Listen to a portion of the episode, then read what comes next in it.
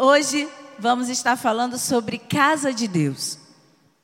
Semana passada, o Casa estava cantando aquela música, né? Eles estiveram aqui na conferência e eles cantaram: Essa casa é sua, nós deixamos ela para você.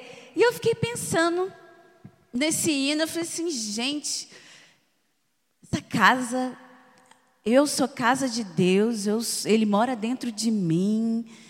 Que coisa mais assim é intrigante, ao mesmo tempo é muito importante. E eu fiquei pensando nisso. E eu falei, Senhor, que lindo. Nós estávamos no Confra Jovem, todo mundo empolgado, todo mundo babando, todo mundo virando, todo mundo ranhando, todo mundo, né? Naquela coisa boa, saiu daqui assim, todo mundo no céu. Quem teve aqui no Confra Jovem? Não foi assim? Foi bem louco. E eu falei assim, Senhor, como é interessante. Mas eu falei para o João, comentando, conversando com o pastor João, eu falei assim: João Confra foi maravilhoso, se prepare para o momento, as crises. Por quê? Porque depois de um confra jovem desse, começam a vir o quê? As crises. Por quê? Porque a gente vem, a gente baba, a gente roda, a gente faz tudo o que faz. Mas depois de uma semana, o que, que acontece? Tudo volta ao normal. Parece que nada aconteceu. E você olha e fala assim: tá, mas Deus falou que eu era pastor, mas Deus não me deu uma igreja. Deus falou que, que eu era profeta, mas eu não entreguei uma profecia para ninguém. Essa semana nada aconteceu. Está tudo normal. Eu acho que Deus não fez nada. E Deus me falou: a gente só mantém aquilo que a gente recebe quando a gente entende quem nós somos. Quando nós passamos a entender quem nós somos em Deus, quem somos, nós conseguimos reter tudo aquilo que Ele nos dá. Os congressos, eles são apenas momentos que agregam a tudo aquilo que Deus já tem falado conosco. E quando nós entendemos que nós somos casas de Deus, nós entendemos que tudo aquilo que Ele está falando já está na gente. Sabe por quê? Porque Ele já está em você. Então as crises virão? Sim. E serão bem grandes. Os problemas virão? Virão. Mas a constância tem que te acompanhar, porque você é casa de Deus. Você é morada de Deus. E eu estava pesquisando o que, que é casa. Tudo bem, Senhor, mas o que, que é casa? Casa é o lugar onde eu e você habitamos. É o melhor lugar do mundo. Para alguns não, mas deveria ser. Quem já não foi viajar, ficou num hotel maravilhoso, mas não via a hora de chegar na sua casa e na sua cama? A minha cama está com a mola ruim, mas não é a melhor cama do mundo. Não é desse jeito? É a minha cama, é a minha casa. Eu não vejo a hora de estar na minha casa. Eu não vejo a hora de estar no meu local, que é meu. E você consegue entender que esse local é a casa de Deus? O local onde ele se sente confortável, onde ele se sente bem que nenhum lugar é melhor do que a casa dele. E essa casa sou eu e você. Esse lugar sou eu e você. Somos casa de Deus. E dentro dessa casa é onde nós conhecemos muito bem as pessoas. Na casa é onde a gente pode ser chato ou chata, onde a gente pode ser legal, onde a gente pode ser mal-humorado, onde nós somos quem nós somos de verdade, não é verdade? Ninguém nos conhece melhor do que aqueles que convivem conosco. Mas você sabia que você pode morar com alguém e não ser íntimo dele? Eu dividi apartamento durante muitos anos da minha vida com pessoas estranhas. Uma observação para quem quer dividir apartamento. Você sabia que o seu amigo às vezes não é a melhor pessoa para morar com você? Um estranho muitas vezes vira o seu melhor amigo, mas o seu amigo às vezes vira o seu pior inimigo. Por quê? Porque quando a gente conhece a pessoa de fato é quando a gente vive com ela. É quando a gente convive. Eu já morei com pessoas que eu não tinha intimidade com elas. Porque eu não me relacionava com elas. E isso pode acontecer comigo e com você. Deus mora dentro de nós, mas não temos um relacionamento íntimo com Ele. Às vezes não o conhecemos de fato. Ele simplesmente mora ali. O que Ele quer, da forma que Ele quer, do jeito que Ele quer, muitas vezes nós não sabemos. Simplesmente Ele está ali. Ele está usando um lugar, Ele está ao nosso lado, Ele está conosco, mas nós não damos importância. E nós não estamos sendo íntimos dele durante todos os dias. E hoje eu pensei em falar sobre casa e eu comecei a pesquisar sobre casa. E eu falei, tá, mas o que, que é ser habitação de Deus? O que, que é ser habitação de Deus? Abre sua Bíblia comigo aí em 1 Coríntios 3,16.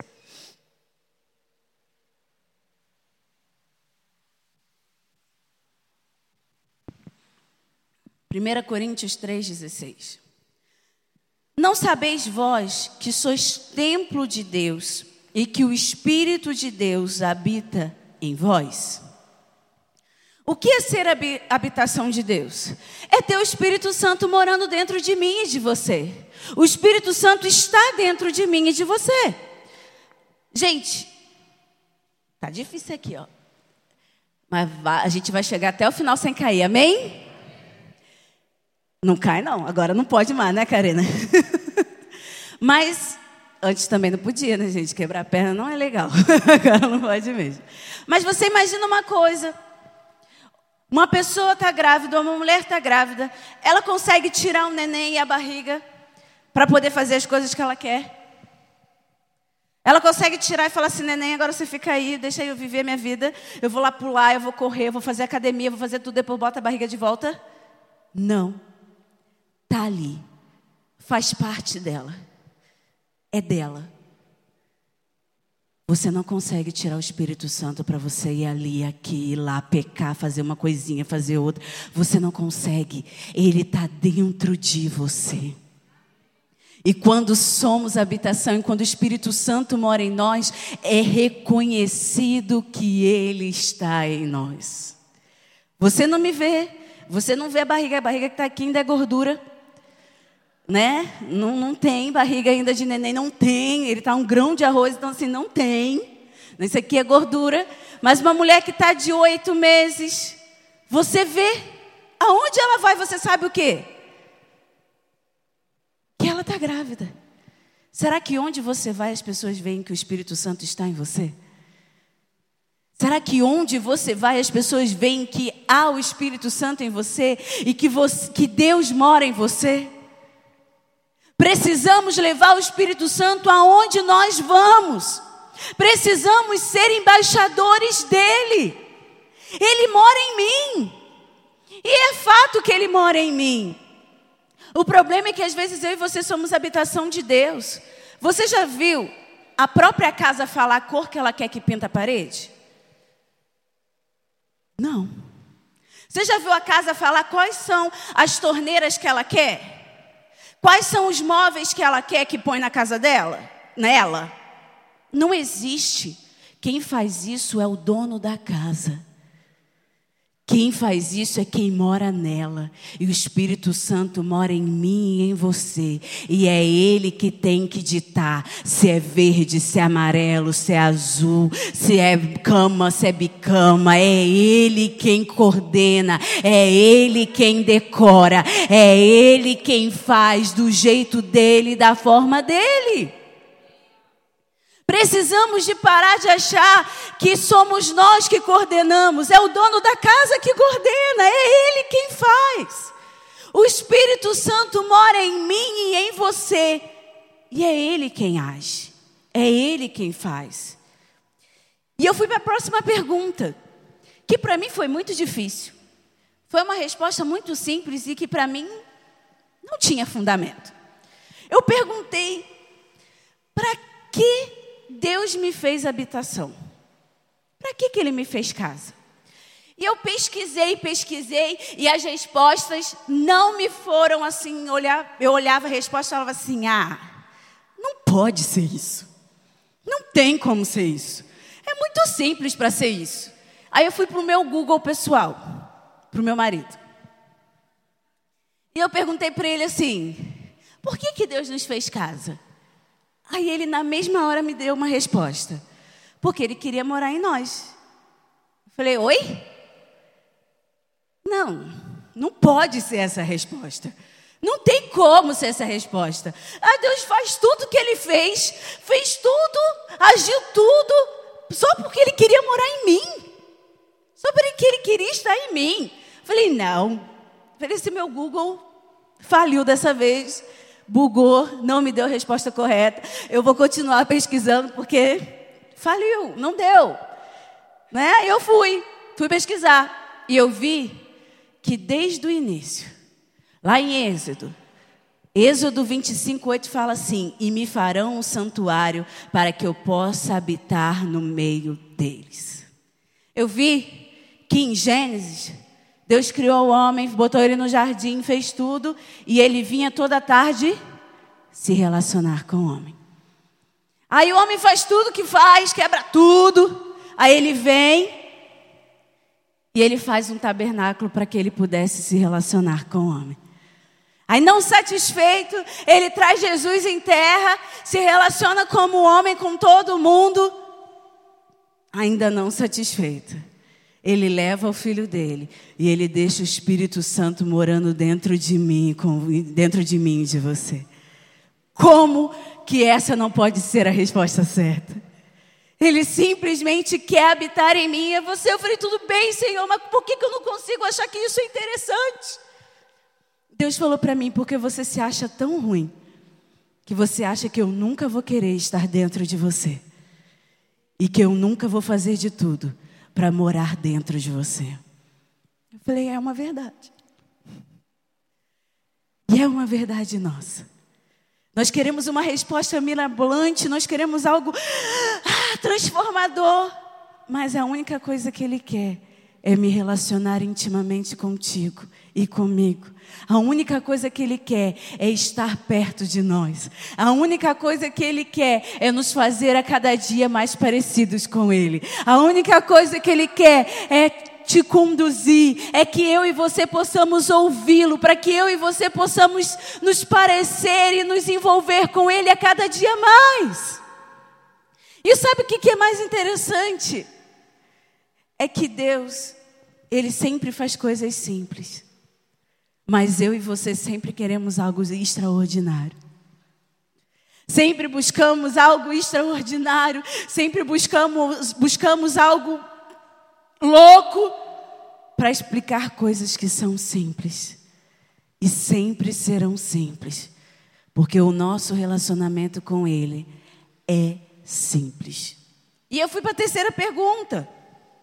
Falei, Senhor, qual é o privilégio?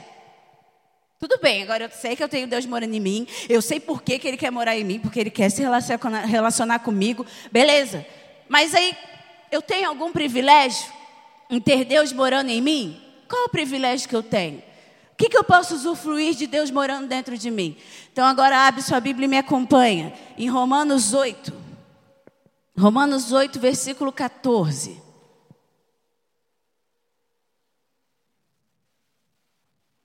Acompanhe aí que a gente vai ler bastante. Portanto, todos que são guiados pelo Espírito de Deus são filhos de Deus. Pois vós não recebestes um espírito que vos escravize para andardes uma vez mais atemorizados, mas recebestes o espírito que os adota como filhos, por intermédio do qual podemos clamar: Abba, Pai. O próprio Espírito testemunha ao nosso espírito que somos filhos de Deus. Se somos filhos, então também somos herdeiros, herdeiros de Deus e co-herdeiros com Cristo se realmente participamos dos seus sofrimentos, para que, da mesma maneira, participemos da sua glória. O sofrimento e a glória futura. O sofrimento é a glória futura. Estou absolutamente convencido de que os nossos sofrimentos do presente não podem ser comparados com a glória que em nós será revelada. A própria natureza criada aguarda com vívido anseio que os filhos de Deus sejam revelados. Porquanto a criação foi submetida à inutilidade, não por sua livre escolha, mas por causa da vontade daquele que a sujeitou, na esperança de que também a própria natureza criada será libertada do cativeiro da degeneração, em que se encontra recebendo a gloriosa liberdade, outorgada aos filhos de Deus. Sabemos que até hoje toda a criação geme e padece, como em dores de parto, e não somente ela, mas igualmente nós que temos os primeiros frutos, frutos do Espírito. Também gememos em nosso íntimo, esperando com ânsia expectativa por nossa doação como filhos e redenção ao nosso corpo, corpo Porquanto precisamos nessa esperança fomos salvos. Contudo, esperança que se vê não é esperança, pois como pode alguém anelar por aquilo que está vendo? Porém, se esperamos por algo que ainda não vemos, que, que não podemos ver, com paciência o guardamos. Do mesmo modo, o Espírito nos auxilia em nossa fraqueza, porque não sabemos como orar, no entanto, o Espírito intercede por nós com gemidos impossíveis de serem expressos por meio de palavras. E aquele que sonda os corações conhece perfeitamente qual é a intenção do Espírito, porquanto o Espírito suplica pelos santos em conformidade com a vontade de Deus. Somos mais que vencedores, estamos certos que de, que de Deus agem todas as coisas com o fim de beneficiar todos os que o amam, todos que foram chamados conforme o seu plano, porquanto aquele que antecipadamente conheceu, também os predestinou, para serem semelhante à imagem do seu filho, a fim de que ele seja o primogênito entre muitos irmãos. E aos que predestinou, a estes também chamou, e aos que chamou, a estes igualmente justificou, e aos que justificou, a estes também glorificou. Hino de vitória, Deus é por nós.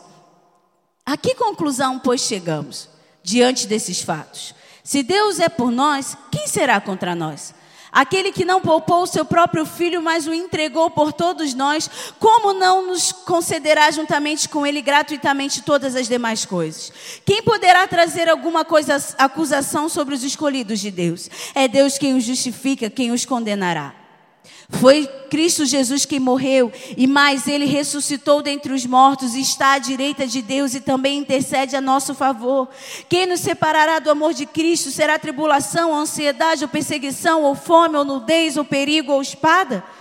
Como está escrito, por amor de ti, fomos entregues à morte todos os dias. Fomos considerados como ovelhas para o matadouro, contudo, em todas as coisas somos mais que vencedores por meio daquele que nos amou. Portanto, estou seguro de que nem a morte, nem a vida, nem os anjos, nem demônios, nem o presente, nem o futuro, nem qualquer poderes, nem altura, nem profundidade, nem qualquer outra criatura poderá nos afastar do amor de Deus que está em Cristo Jesus, nosso Senhor. Eu amo demais esse texto, porque ele fala claramente todos os nossos privilégios como os filhos de Deus. Renata, eu não vi, então eu vou te ajudar. O primeiro, somos feitos filhos de Deus. Você tem um Deus morando em você. Como meu marido falou um tempo atrás, a gente estava vendo vídeos de adoção. E eu fiquei assim, apaixonada pelos vídeos. Por quê, Renata? E sempre foi muito, sempre foi um desejo meu poder adotar uma criança, por quê? porque eu vou poder dar para ela aquilo que ela nunca poderia ter. E tudo aquilo que eu vivi, eu poder dar para uma criança, poder dar para uma pessoa, isso para mim é maravilhoso. E eu via crianças sendo adotadas depois de mais velho, quando ninguém mais queria. A gente viu vários vídeos desse. E você consegue imaginar uma pessoa, olha para uma outra pessoa, para um outro ser e fala assim: Eu quero você. Eu quero te dar o meu nome. Eu quero te dar a minha herança. Eu quero te dar tudo aquilo que me pertence, porque eu te amo. Aquela criança não tem futuro nenhum. Aquela criança não tem nenhuma imagem de que ela possa viver algo melhor do que ela tem vivido. Ela não tem família, ela não tem nada, e de repente alguém olha para ela e fala: Eu quero ser a sua família. Eu quero ser, eu quero ser o seu pai. Você não tem nada para me dar, mas eu quero te dar tudo que eu tenho. E é isso que aconteceu comigo e com você. Deus fala: Você não tem nada para me dar, mas eu tenho tudo para te dar e eu quero que você seja meu. Eu quero que você seja meu filho. Eu quero que você tenha tudo que é meu. Eu quero que você venha herdar tudo que é meu. Você não merece, mas eu quero você na minha vida. Você não teria futuro, mas eu quero você para mim. Eu te amo mais do que eu poderia te gerar. Eu te amo porque eu te escolhi. Foi isso que Deus fez comigo e com você. Isso que Deus faz comigo e com você todos os dias, porque todos os dias nós duvidamos que Ele é o nosso Pai, e todo dia Ele fala conosco: Eu te escolhi, você é meu filho.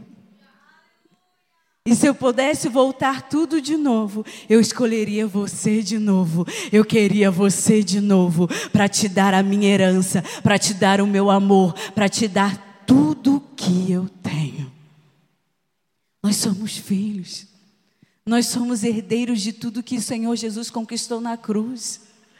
Você não é mais um Zé Ninguém ou, ou qualquer pessoa. Você é filho, você é filha, escolhido, gerado, adotado por Deus para ser filho.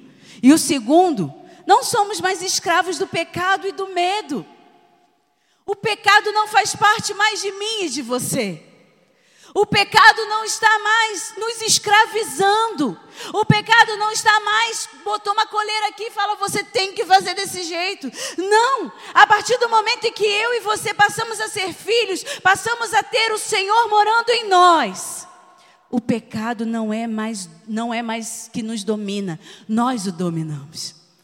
Nós podemos dizer, não. A Renata, você está zoando comigo. Então por que, que eu tenho vontade?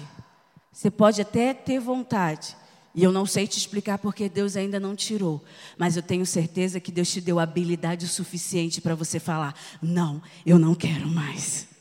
Eu sei que Deus te deu habilidade todos os dias, e todos os dias Ele supre a sua necessidade, e todos os dias Ele te ajuda a você falar não ao pecado, a você falar não às coisas que não te pertencem mais, como nova criatura e como habitação de Deus.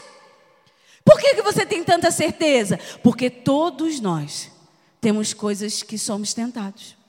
É uma mentira? Em tudo somos tentados. Somos tentados em todas as coisas. E nós não seríamos tentados se Deus não, nos desse habilidade o suficiente para dizer não. Então nós não precisamos mais ser escravos. Nós podemos começar a viver uma vida de livre. Você é filho, você é morada de Deus, então comece a viver a realidade de, a qual te pertence. Comece a viver como filho, comece a viver como o Senhor te chamou para viver. E o medo também não te pertence mais. O medo não mais faz parte de você. Semana passada você ouviu o seu ministério. E você olhou para Deus e falou assim: Ele está brincando comigo. Porque eu não tenho habilidade suficiente. Eu estou com medo. Eu não quero, não quero isso, eu não vou fazer isso. Não tem como. Aquele que te chamou é aquele que vai te dar as habilidades que você precisa. É aquele que vai te capacitar. Deixa eu te falar uma coisa. Deus te falou seu dom, mas Ele mandou você ir? Ele já te, você é pastor, ele já te entregou uma igreja na sua mão? Você é profeta, ele já te entregou todas as profecias e todas as revelações do universo? Não. Então por que, que você está desesperado? Por que você está em crise? O problema é que eu e você queremos tudo para ontem. Deus só te falou o seu dom. É momento de preparo e não momento de ação. É momento de preparo. A ação vem após o preparo. Então aquieta o seu coração. Apenas vive o momento em que você está vivendo. Vive, Vive. Para de ficar desesperado com o que vai acontecer amanhã. Para de ter medo com coisas que ainda não aconteceram. Aquieta o seu coração. Descansa nele e deixa ele fazer do jeito dele e na hora dele.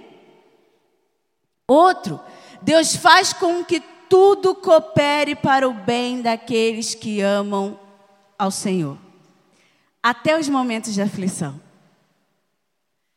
A gente acha que todas as coisas cooperam para o bem, é só bonança, né? Ah, todas as coisas cooperam. Então aconteceu, ah, que delícia. Não é não, gente. Quantas crises a gente teve enquanto a gente estava tentando engravidar e não conseguia. Até o momento que eu falei assim: Senhor Jesus, eu cansei de ter crise quanto a isso. Porque eu não nasci para ficar pirada.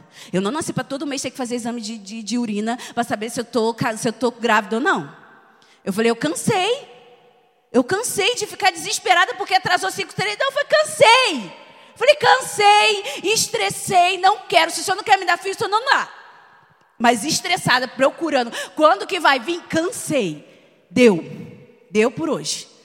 Falei, cansei, não vou. Falei, acabou. Aqueles aplicativos que diz quando é ovulação, eu joguei fora. Eu quase joguei o celular na privada. Porque eu falei, cansei, eu não quero mais notificação, não quero mais nada. Por quê? Porque o Senhor não me fez para ficar ansiosa. E eu não quero que quando acontecer, eu esteja frustrada, cansada e traumatizada. E tem gente aqui que está tão ansioso, tão desesperado, que não está vivendo os momentos que ainda não aconteceram. Gente, não aconteceu.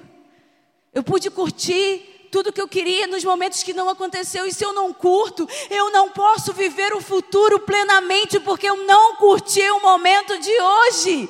A crise de hoje está te levando para onde o Senhor quer te levar. A crise hoje está te conduzindo para onde o Senhor quer te levar. É difícil? É. É complicado? É, mas eu não posso viver com as minhas crises, eu tenho que viver com a minha fé. Eu tenho que viver pela minha fé e viver pela fé é descansar no Senhor, sabendo que Ele está cuidando de todas as coisas. Você pode ficar desesperado hoje, mas você não vai conseguir acrescentar nada no seu futuro. Então aquieta o seu coração. Deixa Ele fazer. Deixa Ele ser Deus. E as crises? Crises são crises. E não são para te matar. São para te fazer crescer. E Ele é Deus. E Ele faz com que todas as coisas cooperem para o seu bem. E temos auxílio em nossas debilidades. Ele mora em mim e em você. Tem gente que gosta de esconder. Senhor, eu sou a pessoa mais santa do universo. Eu não tenho nenhum pensamento impuro, eu não tenho raiva, eu não tenho inveja, eu não tenho, eu não tenho nada, Senhor. Eu sou santo. O Senhor me fez assim. Ah, ele mora em você. Que preguiça. Ele está aí. Ele sabe quem você é melhor do que sua mãe, melhor do que seu marido. Ele sabe de todas as crises que estão na sua cabeça, Ele sabe de todos os seus pecados. Então abre a sua boca e fala: Senhor, eu preciso de Ti. Está difícil. Senhor, me ajuda. Ele é o único que pode te auxiliar. A palavra diz que Ele é o único que nos auxilia com gemidos inexprimíveis. Quase que saiu. Espremi tanto que quase não saiu. Mas foi isso aí que vocês entenderam e eu não vou tentar falar de novo, senão não vai sair. Mas é isso aí. É o único que quando a gente está em crise, a gente não consegue nem chorar e nem orar. Ele é o único que sabe orar por nós como convém. Então para de querer disfarçar. Ele é seu Deus, abre seu coração para Ele e fala: Ó, oh, tô assim, preciso de Ti. E recebemos a justificação de nossos pecados. Vou dar o mesmo exemplo que eu dei de manhã.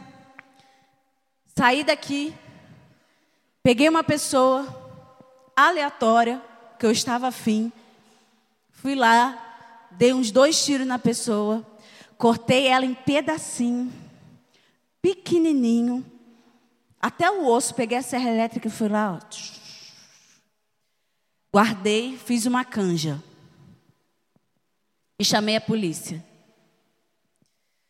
A polícia fez o que comigo? Me prendeu. E se eu estivesse nos Estados Unidos, o que que, eu, que que eu ia acontecer comigo? Eu ia morrer. Eu ia para a pena de morte. Mas eu merecia ser presa? Merecia, gente? Merecia. E se eu estivesse nos Estados Unidos por causa da lei dele, merecia ser morta? Merecia. Se você fosse o parente da pessoa que eu matei, você ia querer me matar também. Sem demagogia, não ia? E você achar que eu merecia. E eu merecia tudo isso. Só que de repente, o meu marido, por me amar tanto, fala assim: ela só estava de TPM. Vou deixar ela passar por tudo isso. Não. Ela merece, merece. Ele foi lá e falou assim: pode tirá-la daí. Eu assumo tudo que ela fez. Eu vou morrer, eu vou preso. Coloca a culpa toda em cima de mim. Sou eu o culpado. Eu saí da cadeia com a ficha limpa, mesmo não merecendo. Alguém pode falar para mim que eu sou culpado? Pode? Pode. Mas vai ser verdade? Não, porque minha ficha está limpa, não vai ter como comprovar. Minha ficha está limpa. Foi isso que Jesus fez por mim e por você. Eu e você merecíamos o inferno. Eu e você não merecíamos ser filho. Ele foi lá e falou assim: tira ele, tira ela, a culpa agora é minha. Ninguém mais pode olhar para ele para ela dizer que existe alguma acusação. A ficha dele e dela tá limpo, porque agora eu assumo tudo aquilo que deveria cair sobre ele, sobre ela, agora vai cair sobre mim, porque não existe mais nenhuma condenação sobre ela e sobre ele, porque eu levei sobre mim. Deus te justificou não somos merecedores, mas Ele trouxe justificação sobre os nossos pecados. Então não existe mais culpa. Se Satanás chega e fala assim: Olha, Fulano, você tá, fez isso. Você fez aquilo, olha, Satanás, eu não fiz nada porque a minha ficha está limpa. Não existe mais acusação sobre mim. O Senhor já levou sobre si todos os meus pecados. Não existe mais ficha suja na minha vida. Acabou. Chega de andar chorando e gemendo por coisas que você fez há 20 anos atrás, ou coisas que você fez há dois dias atrás e já se arrependeu. Chega de viver sobre uma culpa que não é mais sua. Chega de viver culpado uma vida inteira. O Senhor olha para você e fala assim: por que, que ele está vivendo assim? Por que, que ela está vivendo assim? Eu nem lembro mais do passado dele e dela, e eles continuam vivendo parecendo que estão presos, quando na verdade são livres. Livres. Eu e você somos livres de tudo que nos aprisionava. Amém? A certeza de que nada e ninguém poderá nos afastar do amor de Deus. Ah, se eu pecar aqui já era se a tribulação vier, Deus não vai me amar mais porque eu vou ficar chato. Se o problema vier, Deus não vai me amar mais porque eu vou ficar desesperado. Deus não me ama. Nada pode nos afastar do amor de Deus. Ele te ama acima de todas as coisas. Ele é a pessoa que mais te conhece, é a pessoa que mais te ama, é a pessoa que mais confia em você. Deixe de ficar desesperado e angustiado com o dia de amanhã, ou se Deus me ama, Deus não me ama porque ele não fez o que deveria fazer, ele não, Deus não me ama porque ele não agiu como eu pensei que ia agir. Ontem eu estava vendo um programa e eu lembrei, cachou direitinho. Uma, uma adolescente estava grávida. E os pais, e ela falou assim: "Os meus pais não me amam mais. Eles não fazem mais nada por mim, eles não me amam mais." E a repórter perguntou por quê, né? Que, que ela achava que, que os pais não amavam mais ela. ela falou porque o pai e a mãe não iam dar mais um carro e não ia pagar a festa de formatura dela. Sendo que o pai e a mãe a acolheram, o pai e a mãe estão sustentando ela e a filha, o pai e a mãe estão cuidando dela e da filha, porque o, o namorado dela que fez o filho está preso, e o pai e a mãe estão dando todo o suporte. Mas porque o pai e a mãe não vão dar um, não vai dar um carro e não vai pagar a festa de formatura, ela acha que o pai e a mãe não amam. A gente pode olhar assim e falar assim: que absurdo, que menina imatura. Mas eu e você somos iguaizinhos. Porque Deus não faz no, tempo, no nosso tempo, a nossa vontade. Nós esquecemos tudo que Ele já tem feito e tudo que Ele já tem, tudo que Ele já tem programado para mim e para você. Nós esquecemos de tudo, porque Ele não nos deu o que queremos na nossa hora e no nosso momento. E achamos que Ele não nos ama mais e que Ele esqueceu de nós. Deixa eu falar uma coisa para você. Deus te ama. Só que Ele vai te dar as coisas no tempo dele, na hora, na hora dele, porque só Ele sabe o tempo certo e a hora certa. Para de ser um filho mimado e achar que porque não veio no seu tempo e na sua hora, o seu pai não te ama mais. Ele te ama tanto que ele sabe que se ele te der isso, não vai fazer bem o suficiente para você. Ele te ama. Ele mora em mim e em você. E Ele nos deu todos esses privilégios. Então precisamos viver a realidade de quem o Senhor é em nós. Quando nós entendemos essa realidade, mas não entendemos de, ah, Renata, eu ouvi isso a vida inteira, eu já sei o que você está pregando, mas não é entender, é entender. Eu não sei se você me entendeu, mas no dia que você entender, e não só entender, você vai entender o que eu acabei de dizer. Ficou mais confuso ainda, mas é isso aí. Você precisa entender e começar a viver. Viver essa realidade todos os dias. Aí a inconstância não vai te dominar mais. Os desesperos não vão te dominar mais. As crises não vão te dominar mais. Mas as crises não virão, os problemas não virão virão, mas eles não te dominarão mais, porque existe alguém que habita em você, e esse alguém que habita em você, ele te domina. Esse alguém que está em você, é ele que te domina, é ele que te ajuda, é ele que te faz caminhar todos os dias. Você não caminha pelas crises, você não caminha pela ansiedade, você não caminha pelo desespero, você caminha porque você ama o Senhor e você sabe que Ele mora em você e Ele te conduz em todas as coisas, Ele te leva a viver todas as coisas, Ele te dirige em todas as coisas. Sabe aquele sentimento que você olha e fala assim: por que eu estou sentindo isso? Isso está mudando toda a minha vida. Isso está me levando para um lugar que eu vou ter que mudar tudo, tirar tudo do lugar e botar tudo em outro lugar. Mas por que, que eu estou sentindo isso? Não é você, é Ele colocando tudo no lugar dele, do jeito dele, no momento dele. Então para de viver em crise, se lance no que Ele tem para você. A sua hora chegou, o seu momento chegou. Chega de viver de passado, chega de viver de crises do passado, chega de viver com as coisas que te assombravam no passado. O Senhor tem um futuro excelente para você. Comece a viver o futuro que Ele tem para você.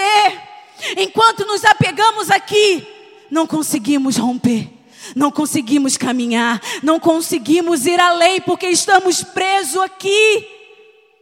E Ele não pode fazer nada, porque você está preso e você não quer soltar. Solte hoje. O passado não é mais seu. O passado não te pertence mais. Solta e começa a viver um futuro. É assustador? É difícil? Você está olhando e fala assim: Eu não sei nem como que eu vou fazer. Mas Deus fala: Eu sou contigo. E eu moro em você.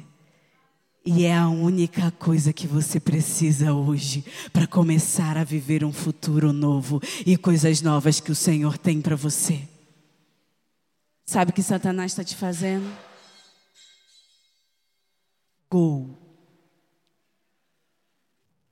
É isso que Satanás está fazendo com você. Te distraindo com coisas que não é para você. Te levando a pensar em coisas que não é para você. Quando na realidade, ele tem, Deus tem coisas lindas, fortes e constantes para mim e para você. Abandone o peso do pecado e comece a correr para o futuro excelente que o Senhor tem para você. Coloque-se de pé.